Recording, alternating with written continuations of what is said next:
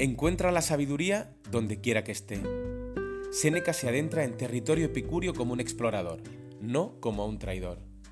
Bienvenidos al episodio 16 del podcast Meditaciones Estoicas, la versión en español del canal del mismo nombre, dirigido por el profesor de filosofía del City College de Nueva York, Massimo Pigliucci. En cada episodio se compartirán reflexiones y pequeñas dosis de la sabiduría de los antiguos filósofos estoicos de Grecia y Roma. Puedes encontrar el original en inglés en anchor.fm barra Stoic Meditations y en cualquier plataforma de suscripción.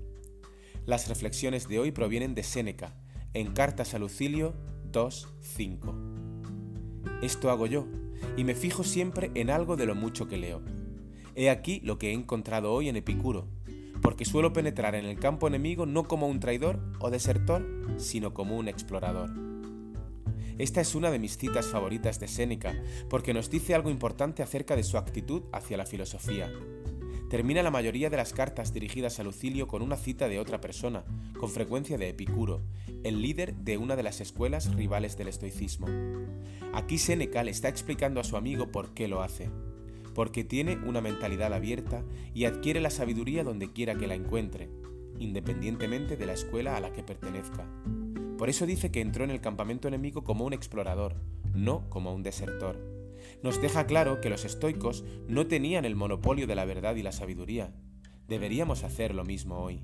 Si encuentras el estoicismo como un planteamiento filosófico útil para mejorar tu vida y la de las personas que te rodean, practícalo. Pero si encuentras un conocimiento valioso en otras filosofías o religiones, hazlo tuyo también. Todos podemos aprender de diferentes maestros y de hecho es lo que deberíamos hacer. Gracias por haberte unido a esta nueva meditación estoica. Estaremos de vuelta con un nuevo episodio muy pronto, si el destino lo permite, por supuesto. Si te parece adecuado, conveniente y útil, puedes dar visibilidad a este canal suscribiéndote y pulsando el botón me gusta.